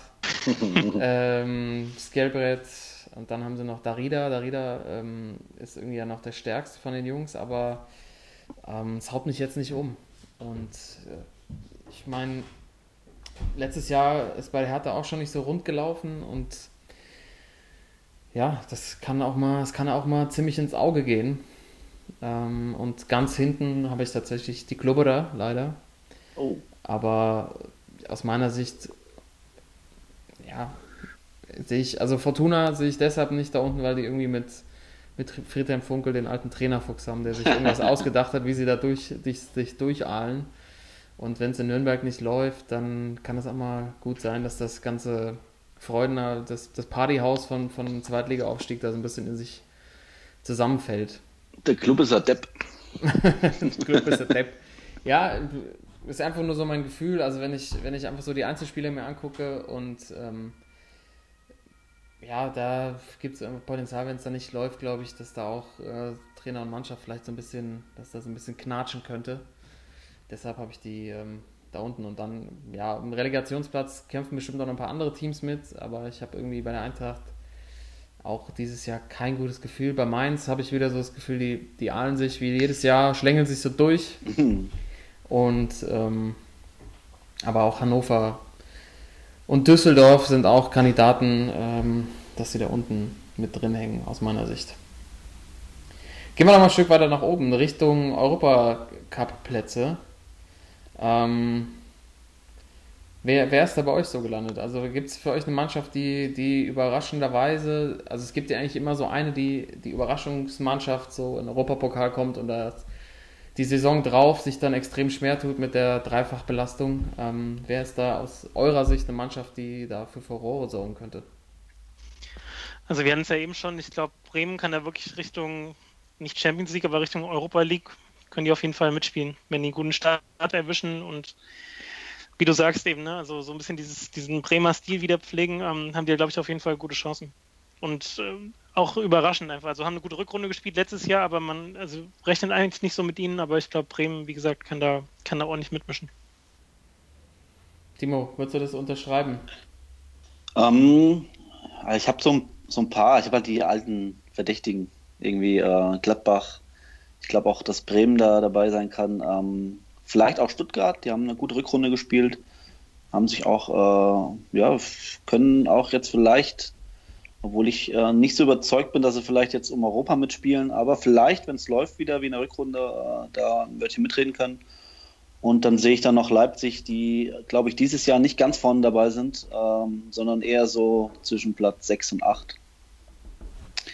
Dann so meine vier Mannschaften so um, die darum Leipzig, Gladbach, Stuttgart, Bremen so. Und dann vielleicht, es gibt ja immer noch mal eine Überraschung, weiß nicht, Freiburg oder Augsburg, keine Ahnung, alles wahrscheinlich irgendeine Mannschaft, die wir jetzt noch gar nicht auf dem Schirm haben. Leg dich mal, leg dich mal fest auf eine. Leg dich mal fest. Dann, äh, dann sage ich das Freiburg. Oh, Freiburg. Freiburg Richtung Europa. Ja. Ich weiß nicht warum, aber sage ich jetzt mal. Ist wieder dein Fußballergefühl, denke ich mal. Ja, genau. Sehr schön. Ja, ich bin, ähm, ich bin auch auf, bei Bartolo. Ich habe die Bremer an, an Platz 5 einsortiert, sogar noch vor Schalke und Gladbach. Oh. Ja, ähm, einfach. Vor Schalke? Vor Schalke. Krass. Vor Schalke. Ähm, einfach aus dem Grund, weil ich habe das Gefühl, dieses, dieser Tedesco-Fußball, der hat letztes Jahr sehr, sehr gut funktioniert. Mhm. Ähm, aber es war auch an vielen Stellen extrem knapp. Also es waren immer so 1 zu 0 Siege und äh, die hätten auch wirklich anders ausgehen können. Und häufig ist ja so, dass äh, ein Trainer dann auch in der zweiten Saison tatsächlich mal so eine Phase überstehen muss, wenn es mal nicht so läuft. Ich kann mir vorstellen, dass Schalke zum Beispiel nicht so gut in die Saison kommt und äh, der Lesko dann auch erstmal so ein bisschen Krisenmanagement betreiben muss. Also einfach nur so eine These von mir, die ich jetzt hier mal reinbringen möchte. Und äh, sie sich dann halt mit einer starken Rückrunde dann doch noch irgendwie nach Europa kämpfen. Weil okay. sie ja auch tatsächlich ähm, die Doppelbelastung haben mit Europa League und Sie haben natürlich den Kader gut verstärkt, haben ihn sehr, sehr gut zusammengehalten, aber ich deshalb habe ich Schalke. Champions League meinst du? Champions League sogar, ja klar. Ja. Ähm, deshalb habe ich die Schalker nicht ganz nach oben gepackt. Da sehe okay. ich noch Mannschaften stärker tatsächlich. Ja, würde mich ja freuen. Also, ja, als, ja, okay. als Dortmund-Fan natürlich verständlich. Gucken wir doch mal nach oben, Jungs. Wer wird deutscher Meister? Hannover 96. mit, dem, mit dem genialen der Trio. Bobby Wood, der MVP, ey. es wäre so schön, wenn die uns zu Lügen strafen und wirklich eine Bombensaison spielen. Ja. Ich würde mich freuen. Ja, ich meine, die Frage ist, wenn ich, wer wird ja, Meister, sondern, sondern wie groß ist die Chance, dass die Bayern es nicht werden dieses Jahr? Oder dass es zumindest ein bisschen spannender wird als die letzten Jahre? Und da bin ich eigentlich, äh, obwohl ich dazu eine These habe, eine steile, bin ich aber skeptisch, auch, dass am Ende jemand anderes als die Bayern oben steht. Ja, dann lass uns doch mal mit den Thesen anfangen. Das können wir doch sehr, sehr schön verbinden. Okay. Ich würde ja. nämlich sagen, dass äh, die Bayern kein Herbstmeister werden. Oh, meine These ist ja eine ganz andere. Jetzt kommt's, ey. Rekordvorsprung zu Ich habe mal als These, habe ich, dass Bayern wieder mit 20 plus Punkten Vorsprung Meister wird. Und ich habe die These, Bayern wird kein Meister. Oh, geil. Das ist eine, das eine geile Thesen. Ja. ist alles dabei. So. Nein, also ich, ähm, Dann aber auch These Begründung muss, jetzt. Die Begründung ja, müssen genau. jetzt kommen. Darf ich anfangen? Also ich, äh, ich glaube, dass die Bayern auf jeden Fall dieses Jahr Potenzial haben, dass eure Thesen auch klappen können. Ähm, allein dadurch, dass, äh, ja, dass irgendwie dieser Knatsch mit Lever, äh, neuer Trainer, Uh, Uli Hoeneß hat jetzt wieder ausgepackt. Uh, vielleicht uh, könnte es da irgendwie in der Management-Ebene ein bisschen knallen, wenn es nicht so läuft. Um, ähm, ich glaube aber trotzdem, dass realistisch gesehen dieser Kader einfach zu gut ist für die Bundesliga. Und dass ich nicht glaube, dass es eine Mannschaft gibt, die so konstant ist wie der FC Bayern München. Okay, ja, kann man jetzt, äh, kann man jetzt erstmal wenig gegen sagen, Thorsten. Äh, ich in unserem kleinen äh, Rhetorikclub überlasse ich dir jetzt mal den Vortrag und äh, kannst dagegen halten. Nee, also gegen, gegen die Bayern zu argumentieren ist natürlich schwierig, weil, also klar, sie haben ein paar Spiele abgegeben, vielleicht kommen noch ein, zwei dazu. Äh, Rudi bin ich auch mal gespannt, ob sie den weggeben. Aber klar, auch trotz der Abgänge ist der Kader eigentlich noch so stark. Ähm, ich würde jetzt aber auch gar nicht so unbedingt an der Schwäche der Bayern festmachen, dass zumindest äh, Richtung Herbstmeisterschaft äh, und Start in die Saison die Bayern nicht so stark sind oder nicht so dominant wie die letzten Jahre, sondern ich habe halt die Dortmunder ganz, ganz weit oben irgendwie auf dem Zettel und denke, dass sie da sich ein Kopf an Kopf Rennen liefern können. Ähm, muss man mal gucken, wie lange das dann in der Saison hält, aber ich glaube, die können wirklich gerade die Hinserie über ähm, wollen es auch mal wieder zeigen und Favre ist, glaube ich, echt ein guter Trainer und Deswegen, ich kann es mir schwer vorstellen, dass jemand anders Meister wird, aber zumindest Paroli bieten über einen längeren Zeitraum als die letzten Jahre ist auf jeden Fall drin. Sehr schön. Ja, ich habe ja die, ich habe die äh, komplett äh, konträre Meinung, aber die fußt jetzt auch nicht auf tatsächlich nachvollziehbaren Argumenten. ähm, ist einfach nur, ähm, erinnert euch noch ein bisschen zurück an die Weltmeisterschaft. England kann auf einmal Elfmeters schießen. Mhm. Deutschland scheidet in der Vorrunde aus. Also Sachen, die ganz, ganz lange nicht passiert sind. Und die Bayern ja jetzt auch äh, tatsächlich schon sechsmal in Folge Meister? Nee. Ja. Sechsmal in Folge. Doch. Ja, sechsmal. Es ist, wenn man, das, wenn man das sagt, wie irre das ist, ne? Sechsmal ja. hintereinander. Ähm, und es sind so viele Serien dieses Jahr schon gebrochen worden. Warum nicht auch die Serie, dass die Bayern mal nicht Meister werden und diese ganzen Ereignisse vielleicht dazu geführt haben, dass Mannschaften merken, dass auch Serien irgendwann ein Ende haben. Ähm, man könnte es vielleicht noch begründen damit, dass sie zum einen einen neuen Trainer haben, der tatsächlich noch nie auf höchster Ebene bewiesen hat, dass er mit, mit so Topstars umgehen kann. Also er hatte Probleme bei, äh, bei der kroatischen Nationalmannschaft. Man muss gucken, wie variabel Kovac trainieren kann. Bei der Eintracht war es relativ easy, weil er eben äh, einen bestimmten Spielerstamm zusammen hatte, wo er wusste, das können sie und mehr können sie auch nicht. Ist damit sehr, sehr gut gefahren.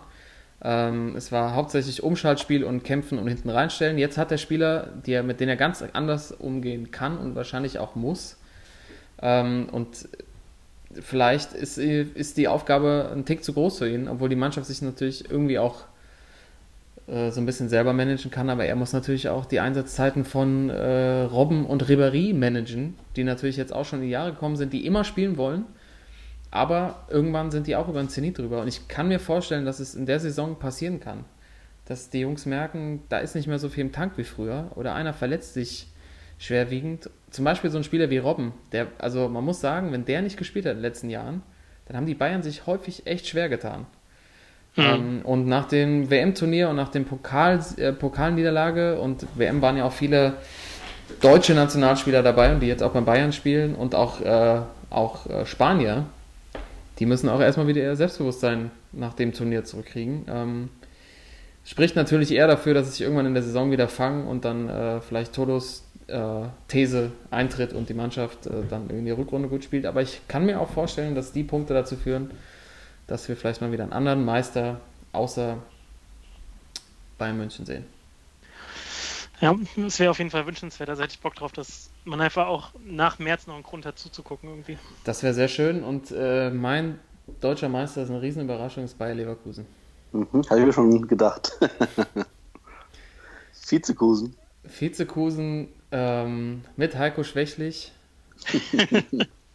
Wer die Folge nicht gehört hat, äh, den Namen hat er bekommen, als er in der letzten Saison ähm, den sterbenden Schwan an der Seitenlinie gespielt hat. Heiko Herrlich, äh, fand ich ja, hat einen guten Job gemacht. Letztes Jahr waren noch so ein paar Dinge dabei, wo so Unerfahrenheit auch von seiner Seite so im Coaching passiert sind, aber auch bei den Spielern. Ähm, aber ich, wir haben es vorhin schon besprochen. Also die Positionen sind saugut besetzt. Äh, starker Torwart geholt. Ähm, Jonathan Tah ist für mich ein Spieler mit Riesenpotenzial. Ähm, Im Mittelfeld die ganze Offensivpower mit Bailey, mit Brandt, mit Volland vorne, also zwei super Stürmer auch mit Volland und Alario, der glaube ich noch lange nicht sein komplettes Potenzial gezeigt hat. War ja wirklich bei River Plate, hat er echt sehr, sehr stark gespielt. Ähm, haben aber auch so, so einen Drecksack mit Baumgartlinger zum Beispiel dabei, der ja für mich persönlich so ein Spieler immer sehr, sehr wichtig ist. Also aus meiner Sicht haben die echt eine sehr, sehr spannende und gute Mischung. Wenn die gut in die Saison starten, warum nicht? Ja. Ja, bin ich, bin ich bei dir. Also die werden sie auf jeden Fall oben halten, denke ich auch. Mal gucken, ob es dann ganz reicht auch. Äh, ich hatte Ja. noch eine, eine These, noch eine vielleicht zum Abschluss, nämlich dass ich glaube, die Eintracht verbrennt mindestens drei Trainer dieses. Oh, drei, Alter. Das ist ja, das ist ja wie in den 90ern. Was ist mit dir los? Doch, doch, ich glaube, äh, das also jetzt der, der Adi macht es nicht lange. Und dann ähm, müssen sie sich umgucken, wen sie da finden. Und am Ende muss noch irgendjemand probieren, den Feuerwehrmann zu spielen. Also drei Minimum dieses Jahr. Aber das, das würde ja bedeuten, dass es noch Feuerwehrmänner gibt. Ja, mal gucken, wen sie da so ausgraben, ey. Also wer könnte bei der Eintracht ein Feuerwehrmann werden? Das ist, eine, das, das ist auch eine Frage, die wir vielleicht mal mitnehmen sollten. Wenn deine Theorie natürlich stimmt. Es gibt, es gibt ja tatsächlich diese, also ich glaube ja auch, Adi Hütter ist tatsächlich auch bei sämtlichen Wettportalen der Trainer, der als erster Ja. rausfliegt. Ähm, ich bin mir da noch nicht so ganz sicher. Also die, die Pokalniederlage, ähm, da war auch echt viel Pech dabei, muss man auch sagen. Ne? Also dreimal, dreimal Pfosten Latte oder viermal eine wirklich brenzliche Abseitsentscheidung. Und den, den anderen ist ja, ähm, ist ja wirklich, also bei Ulm ist ja alles gelaufen. Ne? Also Ja. dieser lange Ball zum 2-1, den er einfach auf die Schulter Die kriegt. Schulter. Also Ja. Ähm, aber klar, wenn das, wenn, das, äh, wenn das Projekt nicht so läuft, dann ähm, die Stimmung ist ja da schon jetzt nicht so gut nach dem 5-0 gegen die Bayern im Supercup. Toto, da, da kann schon echt was dran sein. Aber drei Trainer finde ich, glaube ich, echt ist ein bisschen hochgegriffen. Das ist ja so wie äh, tatsächlich wie in den 90ern, wo dann so ein Ermann traut und dann noch am Schluss Gerhard Berger, Rest in Peace. Äh, Und Gerhard Berger nicht. Friedel Rausch. Friedel Rausch um die Ecke kommt und die Eintracht rettet. Ja. Ähm, ja, okay, nehmen wir mal mit. Drei Trainer. Jörg Berger meine ich natürlich. Gerhard Berger. Ja, ja. Formel 1. Uns nur Formel 1. Immer eine Formel 1 Piloten. Sehr schön. Ja, das äh, drei Trainer, das ähm, Timo das ist realistisch? Dass das wirklich passieren kann bei der Eintracht, dass die wieder Also- so alte Muster zurückfallen. Das beim Fredi. Also ich bin, ähm, also ich glaube auch, dass dass es eine sehr äh, achterbahnmäßige Saison bei der Eintracht wird und ich glaube auch, dass, äh, dass Adi Hütter wahrscheinlich einer der ersten Trainerentlassungen der Bundesliga sein wird. Ich glaube aber nicht, dass es drei werden, weil äh, äh, Freddy und Bruno, also Freddy Bobic und Bruno Hübner irgendwie, ich sehe die jetzt nicht so, dass die da irgendwann komplett die Nerven verlieren. ja. Also ich glaube eher, dass dann Freddy nochmal in der Winterpause nochmal äh, zwei Leute aus Tadschikistan holt oder einen aus Papua-Neuguinea. Das ist Rahmen der Und die- Internationalisierung, ja. Also Ja, genau. Ja. Nee, ist ja in Ordnung. Äh, aber ich glaube nicht, dass. Äh, also ich glaube auch auf jeden Fall, dass äh, Adi Hütter die Saison nicht zu Ende spielen wird als Frankfurt-Trainer, aber ich glaube nicht, dass er, dass er dann so die Nerven verlieren. Ich glaube, die Zeiten sind vorbei bei der Eintracht. Aber ich habe das jetzt gerade ein bisschen durchgesponnen. Ne? Also wenn jetzt, wenn das wirklich eintritt, was ihr sagt, Adi Hütter fliegt raus, dann holen sie zum Beispiel einen Hannes Wolf. Also sie brauchen jetzt einen jungen Trainer. Der sagt Ja. dann nach zehn Spieltagen, ich komme nicht mehr an die Mannschaft ran, wie er es in Stuttgart gemacht hat. Und dann ist der dritte Trainer schon da. Also es ist Ja, tatsächlich, schnell. es ist gar nicht so abwegig, Toto. Das macht mir echt ein bisschen Angst. Ich habe ich hab ja in diesem Trainerkarussell noch eine ganz andere ähm, These. Okay. Ich glaube nicht, dass Adi Hütter der erste Trainer raus, der ist, der rausfliegt, sondern ich sage es ist Taifun Korkut. Dann VfB. Mhm. Ja. Mhm. Taifun Korkut ist der erste Trainer, der diese Saison rausfliegt. Ist, Stuttgart ist auch im Pokal rausgeflogen. Erinnert euch an die letzte Saison? Äh, als Korkut kam, war schon irgendwie das Lachen groß, weil er es tatsächlich noch nie wirklich in der Trainerstation irgendwie lange, lange durchgehalten hat, weil die Ergebnisse nicht gestimmt haben. In der Rückrunde ist Stuttgart irgendwie, hat irgendwie angefangen zu fliegen, auch viele Spiele so irgendwie ja, am Ende gewonnen, wo man gar nicht wusste, wie sie das jetzt hingekriegt haben. Sensationelle Rückrunde gespielt, steht außer Frage. Aber wenn jetzt nach dem Pokal-K.O. ist da jetzt die Stimmung garantiert auch nicht gut. Und die starten wahrscheinlich nicht, also möglicherweise nicht so gut in die Saison. Und dann sitzt da ein gewisser Michael Reschke, der auch, glaube ich, nicht die größte Geduld hat mit seinen Trainern. Der will, glaube ich, schnell Erfolg. Die haben auch massiv investiert in neue Spieler. Und dann ist so ein Teil von Korku, glaube ich, auch mal schnell wieder weg vom Fenster. Mhm. Jo, kann gut sein. Ja. Kann, äh, ist möglich, ja, stimmt. Okay. Also jeder hat seine eigenen, seine eigenen Thesen zur, zur Saison. Ähm, Ich habe noch, äh, ich habe noch eine ganz zum Schluss. gerne. Ähm, ich habe mich, äh, nachdem wir jetzt gesprochen haben, äh, ich wollte es eigentlich jetzt nicht mehr bringen. Die stand hier ganz oben bei mir, These zur Saison, äh, Nummer 1. Äh, ich bin jetzt gespannt, was ihr auf, zu dieser These sagt. Und zwar, meine Top-These ist, dass Mario Götze es auch unter Lucien Favre nicht packen wird, wieder zu seiner alten Leistung zu kommen. Ah, Bullshit. Nee. Der wird wieder überragend. Ja, auf jeden Fall. Glaube ich nicht. Doch. Doch, Timo. Ich kann, dir, ich, kann dir, ich kann dir da einfach nur sagen, das wird so sein, weil wir es hier einfach gesagt haben. Mario Götze ist Nee. theoretisch der beste Fußballer der Welt. Er hat jetzt eine schwere Zeit hinter sich. Und er sieht fit aus, austrainiert. Favre ist so ein Papa-Typ. Der gibt ihm wieder seine Freiräume und dann kann er, hat er wieder Spaß am Fußball. Und Ja. wenn der Junge Spaß am Fußball hat, Ja, ist echt so. Dann, wenn er Bock hat und ähm, gut in Form ist und ich glaube, in der Rückschau wird es nämlich auch so sein, dass alle sagen werden, äh, ein Glück war er bei der WM nicht dabei, ähm, weil er jetzt die komplette Vorbereitung mitgemacht hat, weil er ähm, sich da unter Favre wirklich auch äh, die Zeit nehmen kann, um da reinzufinden wieder. Also ich glaube auch eher, dass die, die Voraussetzungen oder die Bedingungen jetzt für eine gute Saison bei ihm eigentlich gegeben sind und ähm, ja, also ich wünsche es ihm ja auch. Also klar, ich, ich fand ihn jetzt auch bei der bei der Doku, die hier auf The Zone lief, ne, kam er auch wieder ziemlich glatt rüber und wie so ein kleiner neureicher Proll irgendwie, ne? Aber wenn du dann einfach siehst, was er auch in den Jahren, als er groß geworden ist, so mit 18, 19, was er da abgerissen hat und was für ein geiler Spieler das war und immer noch ist, ich meine, wie alt ist er jetzt? 25, 26? Ähm, hoffe ich halt wirklich, dass er, dass er nochmal so eine Saison und dann auch die nächsten Jahre wieder so gut spielt. So. Ja. Aber warum, warum soll er wieder zu seiner alten Stärke zurückkommen? Ich meine, er hat natürlich damals äh, uns alle begeistert und auch mich damals begeistert, als junger Spieler dann wahrscheinlich den größten Fehler, den er gemacht hat, äh, zum FC Bayern zu gehen. Äh, viel, viel Problem mit Verletzungen. Ähm, aber ich denke einfach, dass Ja, glaub- ihn gerade damals ja. ausgemacht hat, seine Unbekümmertheit und äh, ich glaube, die hat er verloren.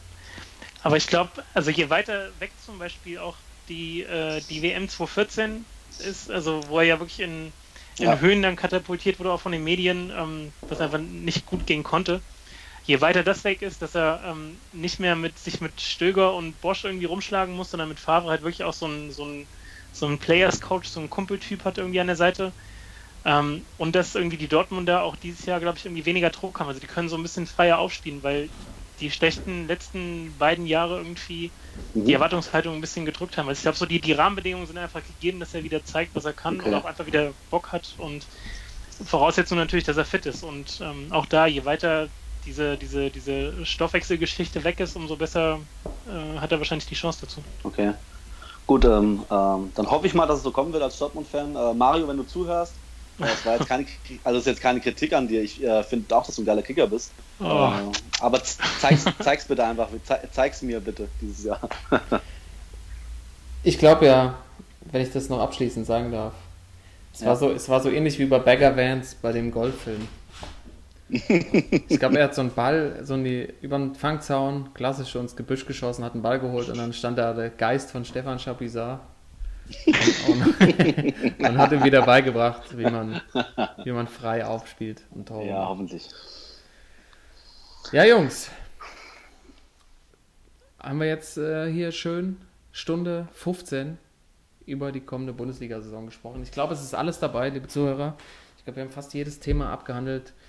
Äh, auf welche Spieler man gucken muss. Wer waren die wichtigsten Transfers de, des Sommers? Haben mal unsere Tipps abgegeben, welche Teams sehen wir stärker, welche schwächer. Es wird sich natürlich alles in der Bundesliga-Saison zeigen. Wir sind natürlich hier in der Spielersitzung, wir drei Sportsmänner, Dabei, ab nächster Woche haben wir dann wieder ganz klassisch die äh, Spielersitzung nach unserem Special heute. Und ich glaube, wir haben da auch das erste Mal schon wieder ähm, das erste Mal eine neue Kategorie mit drin. Ich glaube, es ist tatsächlich Totos steile These. Ab Oh. nächster Woche Oh, hier im Podcast ähm, klären wir dann alles auf. Unsere Neuerungen kriegt ihr dann auch mit. Ähm, ich hoffe, ihr hattet Spaß mit uns in der, in der Bundesliga-Vorschau.